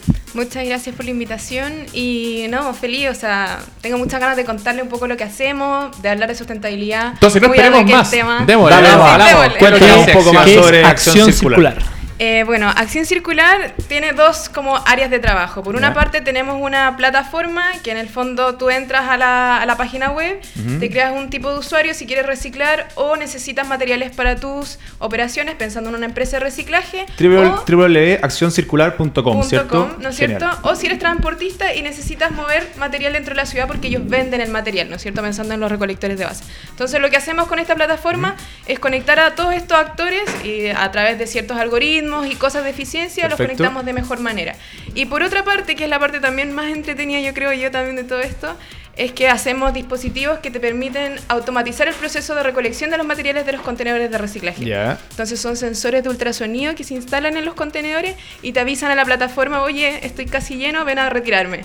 Entonces eso se conecta con un transportista y ahí ¿En ocurre serio? todo lo demás. Sí. Que son, que son, me imagino que son eh, sensores que midan, miden peso, miden hume- ¿Qué, qué miden? Hoy día estamos en, en un estado como muy básico del, del dispositivo, ¿no es cierto? Que en el fondo que cumpla lo mínimo, que es que el contenedor no se derrame, ¿no es cierto? Y que lo pasen a retirar cuando corresponde. Porque lo que pasa hoy día es que la- las empresas o de repente ustedes, por ejemplo, que tengan quieren reciclar, de repente quieren que les vayan a retirar reciclaje y te dicen, oye, ¿saben qué? Recién podemos pasar en 10 días más porque estamos colapsados. Y en ese tiempo se empieza a generar un basural en torno a este punto limpio, entonces con ese sensor se automatiza eso y se resuelve y no hay más problema. Entonces tenemos el punto de retiro como primer, en el- el- como el primer actor, digamos. Exacto. Luego está los sensores y toda la tecnología aplicada a eso. Luego ustedes, con, o sea, y ustedes contactan a los transportistas y a la empresa de reciclaje. Exactamente. ¿Y cómo funciona la cadena de valor ahí en- entre todos? Unos venden la basura, disculpa que lo diga así, pero unos venden lo que tienen que reciclar, otros la tra- cobran por solo transportarla y otros la termina comprando finalmente. ¿Qué? Cuéntanos un poquito. Ahí cómo funciona. Bueno, tú quieres reciclar, bueno, te suscribes a nuestra plataforma. Eso es parte de lo que queremos ver, a ver si si nos puede ayudar Matías. Eh, vamos siguiendo el paso a paso, ¿te parece? Eh, ingresamos entonces a www.accioncircular.com. Exacto. Ya. Ya. Ponte tú quieren reciclar la Radio Touch. No. Ya, ya. quieren reciclar Radio. Ahí, ahí estamos, ya. Vamos, ponte Paulina, ahí estamos. Quieren reciclar ustedes, tienen sus contenedores de reciclaje y no saben cómo hacerlo. Entonces Perfecto. entran a accioncircular.com y se crean su usuario como eh, empresa. Perfecto. Y después lo que hacen hoy día, instalan el sensor, les va a llegar una cajita con cuatro sensores y los dividen en si es de plástico, si es de vidrio, si es de cartón, de papel, de distintos colores. Lo instalan y empiezan a reciclar. Lo hacen bien, por supuesto. Lógico. Tienen que separar bien, con los materiales Mm. limpios, etcétera Y cuando los contenedores se estén llenando, nuestro sensor se conecta con la plataforma y se genera una subasta interna dentro de la plataforma entre todos los transportistas de la ciudad. Entonces el transportista que, por ejemplo, pueda llegar más rápido, o que esté más cerca, o que tenga el camión Un adecuado. Uber de transportista. Exactamente, que tenga el camión adecuado para mover eso, lo mueve todo. ¿No es cierto? ¿Y a lo, y a dónde lo llevan ahí? Ahí es con donde ocurre otra parte de la plataforma y es que te conecta con la empresa de reciclaje que puede recibir tus materiales al mejor precio. Porque hoy día hay competencia dentro de las empresas de reciclaje. Algunos te dan un precio, otros te, la- te castigan el material porque, por ejemplo, no sé, pues te llega el cartón de pizza y la, el cartón de pizza no se recicla. Punto importante que queremos conversar también porque acá entendemos, ¿cierto?, que ustedes están abordando eh, estos desafíos con tecnología y con harta tecnología presente, ¿cierto? Pero antes de esto hay todo un tema informativo y educativo para, para la gente y las empresas que, que quieren unirse, ¿cierto?, a, a esta, a- al reciclaje. En- Entonces, si nos puede explicar muy brevemente cuáles son quizás las primeras acciones que hay que tener súper presente para después poder dar el paso a, a lo que ustedes están realizando. Bueno, primero que nada, tener las ganas de hacerlo. O sea, esa como incomodidad de que tienes una necesidad de que quieres ser más verde, quieres ser más sustentable y quieres hacerte cargo de tus residuos. ¿no es Eso o funciona con cualquier institución, o sea, puede ser una comunidad de un edificio, puede ser eh, un, un edificio oficina, algo así, una empresa que... Está más enfocado a empresas, pero también podría ser una comunidad de edificios si obviamente tiene la voluntad de querer reciclar, ¿no es cierto? Y querer segregar bien sus materiales. Ahí, están- ahí Mira, están los precios, ahí, ¿no? ahí, claro. Paulina, si nos puedes guiar un poco más acá, estamos viendo, ¿cierto? Tres eh, planes. Eh, y respecto a la, a la pregunta que, que recientemente te, te hacíamos, eh, ¿estos están enfocados para, para algún tipo de, de organización en particular? Eh, en- en- ponte tú, eh, persona ahí, eh, el uno, si nos puedes Sí, comentar un poco más, por favor. Mira, lo que se está viendo en pantalla son tres tipos de suscripciones. La primera es de la más pequeña, de 1.5 UF, y está enfocada, por ejemplo, eh, a un cowork chiquitito de Ya. eh, 30 personas donde quieren reciclar y necesitan un retiro, por ejemplo, una vez al mes. Ya. Y por ejemplo, en el caso de la de 4.5 UF está enfocado ya más a una empresa un poco más grande que quizás Mm. necesita un camión más grande, eh, con algunos permisos diferenciados, etcétera, y eso lo paga esa empresa. Mm. Y la más grande está ya más enfocada a la recuperación de las cuotas de la ley REP, que no sé si conocen la Sí, ley REP, sí, han sí. escuchado hablar de ella. Ya, esta ley que llega un poco a desafiar a la industria y decirle, oye, Mm. hazte cargo de todos tus materiales que pusiste en el mercado. Y la idea es que nosotros con todas esta- estas personas o estas empresas que están reciclando en la ciudad, como nosotros sabemos de dónde se recuperó el material, quién lo transportó y a qué empresa re- se fue a reciclar y Mm. cuántos kilos fueron, nosotros podemos ayudar a esas empresas a recuperar sus cuotas de materiales desde la Para que cumplan sus cuotas, digamos. Mira, Efectivamente. Lo encuentro notable y, y no por nada. eh, ustedes fueron ganadores de un concurso, ¿cierto? Estuvimos, estuvimos acá también conversando en su momento con, con Chile Global Ventures y recordar eh, o comentar que Acción Circular eh, fue una de las startups ganadoras de, en la categoría aceleradora, ¿cierto? De Chile Global Ventures, eh, de la convocatoria Inventing the, The Fu- Future. the Future, claro, que estuvimos acá conversando con Pablo Marcosini de Chile Global Ventures y que nos contaba Ahí sobre está esto. tú. Bueno, acá está, acá está una de las startups eh, ganadoras Sí. con nosotros y, y yo la verdad es que lo encuentro bastante. Paulina, notable. yo tengo varias preguntas para preguntarte ahora del negocio mismo, Dale. porque lo que nos cuenta yo lo encuentro fabuloso, de verdad, lo encuentro conectar tantas entidades eh, de manera digital para algo Tan noble. que, que yo creo tan noble, sí, pero más allá de lo noble, hoy día ya la ley REP te tiene medio, los tiene medio obligados a las grandes empresas. Pero no por eso no es noble. Y antes de hacerte la pregunta de negocio, quiero hacer una pregunta, una, una sola pregunta, porque aquí no- nosotros nos, nos escuchan muchos emprendedores que son emprendedores más pequeños, digámoslo así. ¿Califican cualquier tipo de emprendimiento? Por ejemplo, mi oficina, que somos pocas personas y queremos hacer esto, ¿podría también calificar o tiene que tener un tamaño mínimo, digámoslo así? No, también podrían calificarlo de todas maneras. O sea, si es que llenan sus contenedores una vez al mes o una vez cada dos meses, puede, puede ir.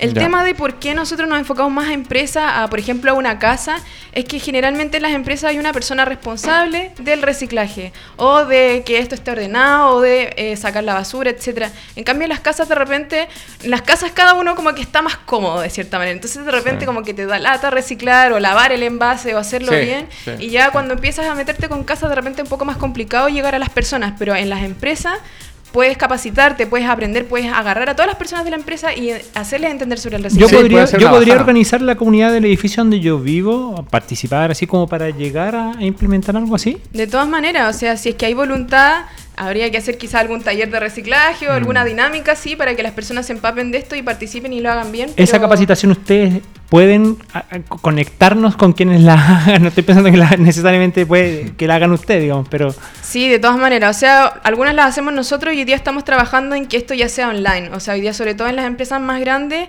eh, tú puedes entrar a la página y empezar a ver videos y aprender rápidamente cómo reciclar ciertos materiales. Y esto también en empresas más chiquititas, porque de repente un taller de reciclaje te puede ser salir muy caro.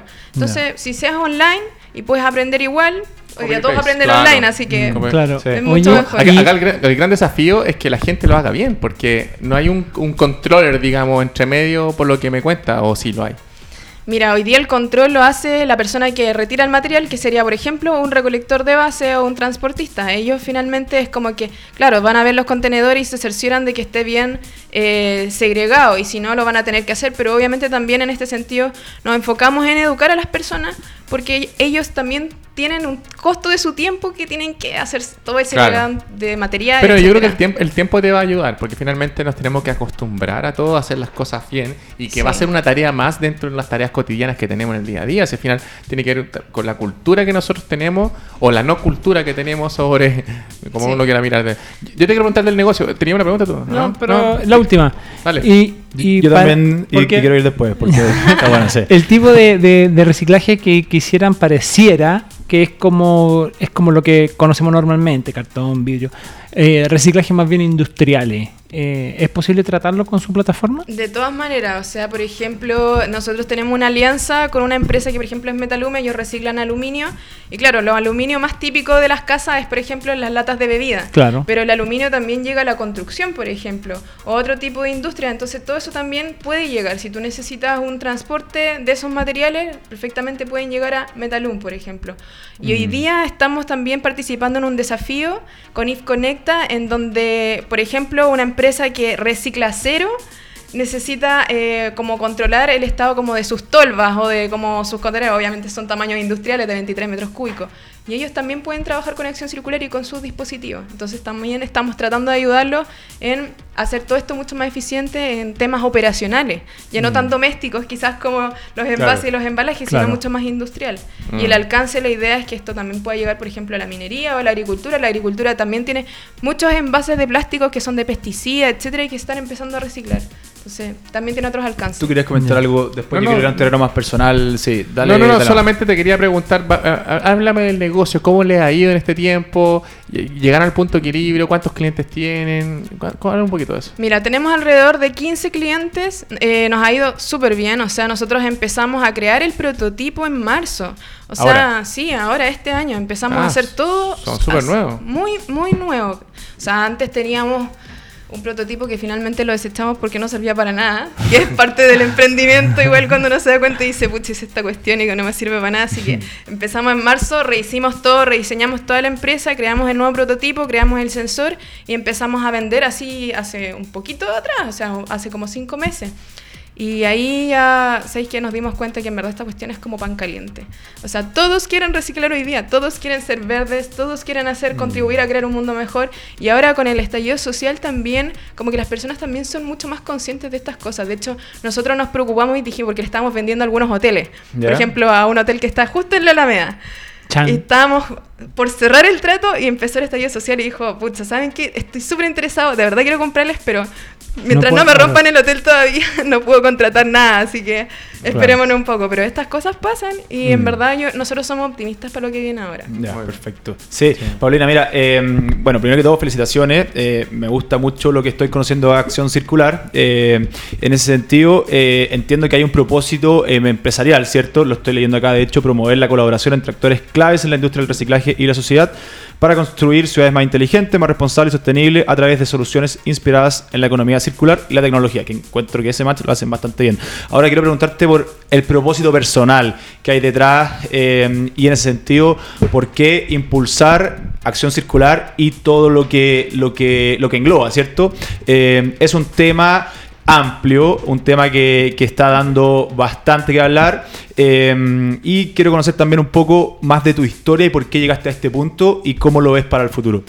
Bueno, eh, la historia como desde mi punto de vista es como que desde toda mi vida siempre como que he tenido como la necesidad de aportar como sobre todo al cuidado del medio ambiente.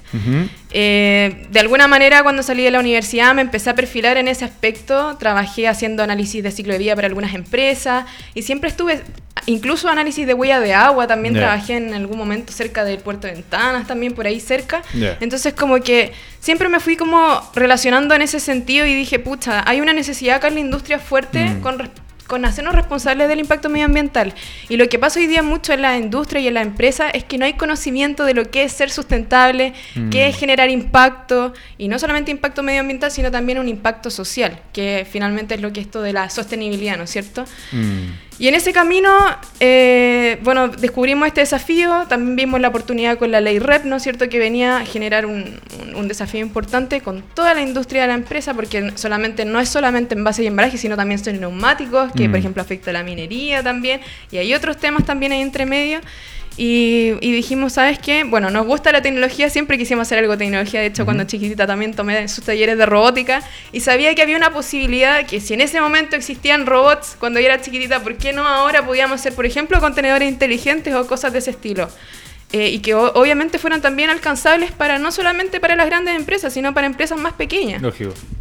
Un contenedor inteligente puede ser carísimo. O sea, hoy día, por ejemplo, en Europa existen contenedores que te permiten segregar los materiales dependiendo de que utilizan el- inteligencia artificial. Entonces tú pones un material de cualquier cosa y el contenedor lo identifica y lo segrega inmediatamente. Pero dijimos, pucha, eso es carísimo. Hagámoslo algo más alcanzable, más aterrizado en Latinoamérica, porque también el, desafío en Latinoamérica es gigantesco. O sea, nosotros reciclamos como un 1% y en Colombia, que es donde más reciclamos en Latinoamérica, es como un 20% del ratio de reciclaje. Entonces empezamos a ver eso y... 20%. En nuestro, nuestro amor por la tecnología, nuestro amor por la economía circular, por ser sustentables, por generar impacto social y ambiental, dijimos, hagamos acción circular. Perfecto. ¿Y cómo ha sido para ti el, el hacer empresa teniendo tan presente el tema de generar un impacto ambiental y social, como recién lo mencionabas, y además económico? Entiendo que ustedes son empresa B, estaba viendo, estaba viendo en, el, en el sitio web, ¿cierto? ¿Cómo ha sido para ti personalmente? Tenemos una alianza con Sistema B Ah, ya, eh, a través de un partner que es Proyecta, que es Empresa B y que de hecho ellos se dedican a acompañar a empresas en su camino a ser más sustentables y hayan- han ayudado ya varias empresas grandes sobre todo a alcanzar el sello B. Eh, pero por supuesto que nuestro desafío hoy día es ser empresa B también. Eh, parte también de nuestra cultura como empresa es ser eh, B y generar este triple impacto, de todas maneras. Buenísimo. Yo tengo la, mi última pregunta, Paulina. Oye, eh, del negocio, voy a seguir hablando del negocio. Yo cuando, cuando veo tu negocio eh, y veo que hay varios actores que trabajan en la empresa y después veo los precios, digo, chuta, qué desafío tiene la Paulina, porque por un lado digo, o tiene que agarrar grandes empresas para poder pagarse y llegar al punto de equilibrio, o tiene que salir a buscar muchísimos clientes más pequeños, ¿cierto? Que te compren el plano 1 o plan 2, ¿cierto? Sí. Em, me imagino que lo más complejo hoy día es justamente eso, en el fondo, es cómo voy a capturar, porque la tecnología la va a ir mejorando a medida que también se va usando. Eh, Uno siempre los prototipos los lanza sin saber el impacto final y el propio cliente te va diciendo dónde están las fallas, dónde están las mejoras, ¿cierto? Y tú lo vas. Entonces, sería, yo después de todo el tiempo que de todo lo que he hecho, me, yo me imagino que no estáis esperando tener el, producto perfecto para salir al mercado. Estáis saliendo al mercado nomás y en el camino se la carga, decía una- un tío mío también. Entonces, tenía un gran desafío, tenía un desafío gigante que en el fondo, para sustentar tu propia empresa, eh, o te ganáis los grandes, los grandes contratos, que me imagino que ahí, y entiendo, y corrígeme si estoy equivocado, eh, se están metiendo también empresas muy grandes que hacen algo parecido. Vienen de Brasil algunas, hay unas francesas también, una española incluso, el otro día estuve mirando. Sí. Eh, tenía un gran desafío. ¿Cómo lo ves tú? ¿Es lo más complejo? Lo primera pregunta. Y lo segundo es, ¿cómo lo, lo- lo lo tienen pensado para resolverlo como negocio? Mira, como desde el punto de vista del negocio, y eh, efectivamente tienes razón, nosotros vamos a necesitar muchos, muchos, muchos usuarios que paguen estas suscripciones que mirábamos recién para alcanzar este punto de equilibrio. Pero ahí no está la gran, el gran beneficio del negocio. El gran beneficio del negocio es la información. Nosotros vamos a tener tanta información de todas las rutas que se realizan en, en las grandes ciudades, quién lo transporta, dónde llegó, cuánto material, etcétera, que toda esa información perfectamente puede venderse para la recuperación de las cuotas de la ley REP. Y ahí es donde realmente hay un beneficio económico importante. Y eso es lo que estamos apostando por la información. Ya, y, eso en el fondo tú lo ves como un negocio más, más, más de largo plazo. O sea, un momento que yo tenga una data suficientemente grande y maciza, voy a poder hacer toda esta inteligencia de data para poder llegar Para a... recalcular las cuotas al final. Claro, claro, Sí. ¿cierto? Es, Sí, es el negocio finalmente. Sí, o Ya. sea, claro, en el fondo. Y bueno, y nuestro negocio un poco se basa también en que, en este como gran lema que quizás lo ya no han escuchado, pero es que el que contamina paga. O sea, Mm. esto es una responsabilidad de todos, no solamente una responsabilidad de las grandes empresas de recuperar sus materiales, sino también de ti como usuario o consumidor de hacerte cargo de los materiales y tomar una responsabilidad en qué va a pasar con esa botella que compraste de bebida.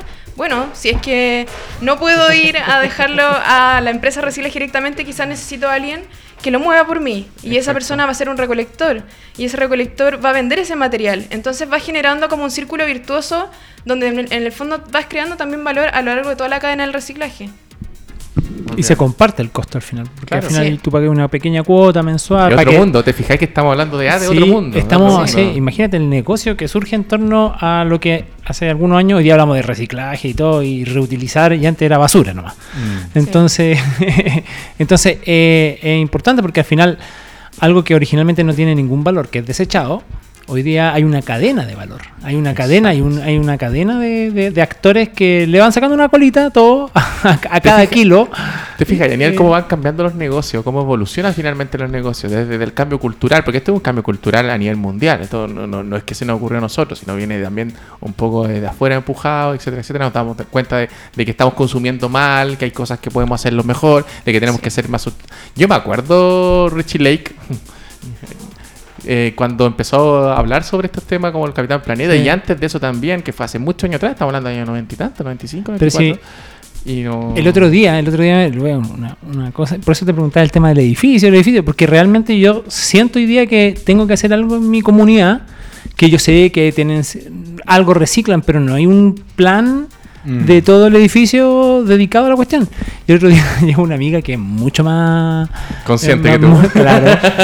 Entonces llega y Que recicla, que recicla. espérate, y bueno, una palta, una palta, le saco el cuesco, le saco la palta y to- eh, ¿dónde va lo orgánico? Sí, Y me puse colorado. Me dio vergüenza. No, ¿Qué aquí no. No, porque, si- porque no, no, no, no, no tengo la separación. No, no, no, no, no. Y me dio una, me dio plancha. De y, más, de- po. y después pensé, dije, oye, qué, in- qué increíble, porque hace cinco meses atrás le tiro una broma, po. O sea, es Me como que, que eres ridícula. Así como, Claro. Y hoy día me dio vergüenza. Seguramente en cinco meses más le voy a decir, ahí está el pote de... Yo me he hecho, Esperemos sea menos. Sí. me he hecho el sordo, me he hecho el sordo. increíble. Camino, Como, como- eh, No. a, mí, a mí me pasa eso un poco, por ejemplo, con los amigos que son veganos, por ejemplo. Nosotros tenemos Ya. un par de veganos en el equipo y es como que para nosotros salir a comer es un tema. Porque que no pensar, podemos- hay que no, pensar, claro. es un tema, porque Hay ya no podemos ir a cualquier otro, lado. claro, sí. sí. Y con el reciclaje yo pasa que yo creo que está pasando un poco lo mismo. Y hoy día también los niños cada vez saben más de reciclaje. Todos los Claro. niños en los colegios tienen hoy día Mm. puntos limpios. Entonces, todas las nuevas generaciones como que traen eso ya más incorporado en el chip y te lo piden y lo demandan y lo exigen. Tal cual, tal cual. Sí. Eh, respecto a Inventing the Future, eh, ¿cómo fue todo esto y qué crees que, se, que va a significar en el corto plazo para usted? Oh, bueno, eh, Investing the Future fue un... Investing the Future, un- perdón, ese, sí. fue un... Fue, fue un camino muy bonito.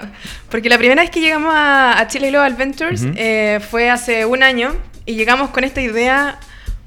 Algo trabajaba con ese prototipo que se acuerdan que les dije que Sí, habíamos sí, desechado. Ya, bueno, y habíamos llegado como muy en una etapa muy inicial. Llegamos a la final, incluso con el jurado, y nos hicieron bolsa en preguntas. O sea, ese día salimos de esa reunión o de esa. Desmoralizados. Hoy desmoralizados totalmente. Así, yo, yo creo que salimos todos pálidos, asustados y nos decían, ¿cómo les fue? ¿Cómo les fue? Y nosotros, nada, no teníamos nada que decir, nos fue pésimo. Y bueno, obviamente eso no nos paró y seguimos trabajando, seguimos Sí. insistiendo, persistiendo.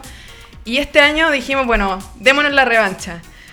Postulamos a esta convocatoria y sin ninguna expectativa, en verdad, porque ya nos habían rechazado antes y dijimos, pucha, ya por el, por, un poco por el amor al arte, por seguir postulando, porque uno igual aprende las postulaciones, uno como, como emprendedor va Sí, postulando obvio. a todo. Eh, y quedamos seleccionados. Y llegamos a la final. Y bueno, en esa, en esa oportunidad, la, la oportunidad anterior no hablé yo, habló un socio mío. Y ahora llegué yo, porque también participé este año en, en TS Factory de Startup Chile, donde eh, acompañan a mujeres en proyectos Sí. de tecnología y como que te empoderan y todo eso. Y yo creo que eso también me ayudó mucho. Finalmente yo di el pitch en la Fundación Chile este año, en Chile Global Ventures. Y respondimos todas las preguntas. Fui con todo nuestro equipo, que somos como siete personas. Nos Bueno. presentamos en el jurado y respondimos todo. Y sabéis que nos fue súper bien. De hecho, nos contaron también que fuimos como casi que por votación unánime, como considerados como ganadores también de esta, de esta convocatoria. Qué genial. Entonces, nada, o sea, fue una experiencia muy buena. Obviamente un camino tortuoso de repente, con unas curvas así, una montaña rusa de emociones Tal como cual. el emprendimiento. De Tal repente cual. estás muy en el suelo, no quieres más, dices quiero renunciar a todo, ya no, esta cuestión no sirve para nada. Y después como que vuelves y dices, no, ¿sabes qué? En verdad sí sirve porque yo quiero cambiar el mundo y como que te, te vuelves a reenamorar con esto. No, y cuando te ganáis un premio, entra un desafío. O sea, ya tienes la responsabilidad de cumplir con lo que dijiste también. Pues, o sea, O sea, eh, eh, sí. alegría, una pastilla de alegría, porque en el fondo, oye, hay gente que está viendo el valor que yo. hay estoy viendo. responsabilidad Pero la responsabilidad también, así que. No, te valía sí, mucho. sí. Y, y, de- y bueno, en ese jurado estaba Entel y CMPC también. Y a los dos días nos empezó a llamar CMPC, oye, ¿qué podemos hacer juntos? Ahora entramos al Digital Market de Entel, que es este como marketplace Sí. donde, donde hay emprendedores y que ofrecen servicios para emprendedores también. y Entel obviamente como partner. Entonces como que muchas cosas a raíz de ese premio también empezaron a pasar y cosas muy buenas. Entonces una vez que una institución te valida, te da su apoyo, como que otras también te empiezan a validar y se empiezan a abrir muchas más puertas.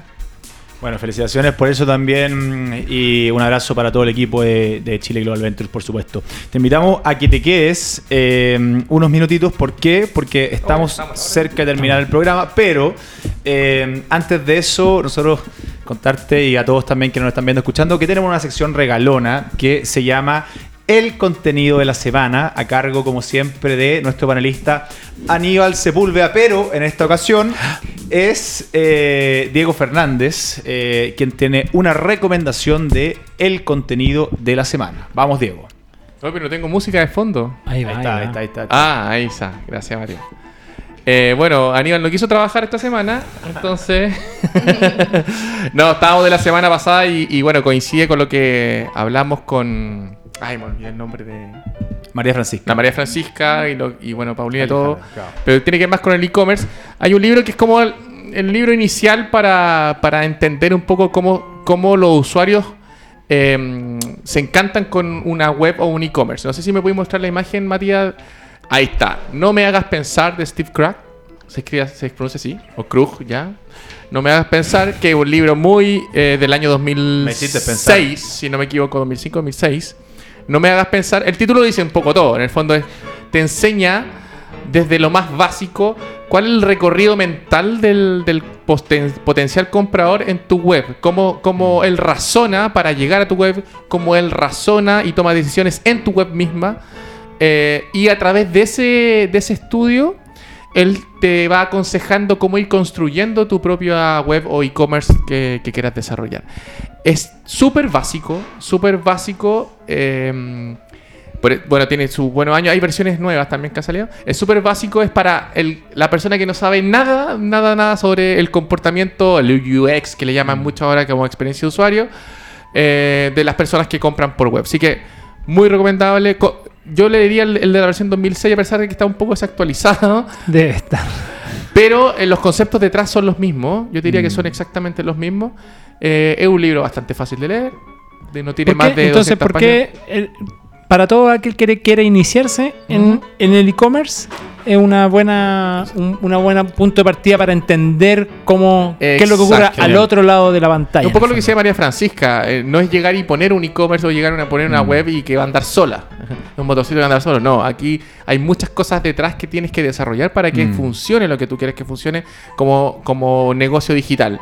Y esto es un punto de partida súper bueno y, y el lenguaje es súper sencillo. O sea, no, no tienes que saber Claro. absolutamente nada. No tienes que saber nada programación ni nada. Nada de no marketing, que- ni de marketing. eh, para entender. Bien. Perfecto, entonces para todos Y nuestros... bien gráfico además, bien gráfico. muestra- Genial. muestra- Para todos nuestros amigos emprendedores y emprendedoras. Dibujos para colorear. O quienes quieran, que- o quienes quieran comenzar su camino emprendedor, no me hagas pensar, ¿cierto? De Steve No me hagas Crack. pensar, claro. Eh, así que ya Don't make me think.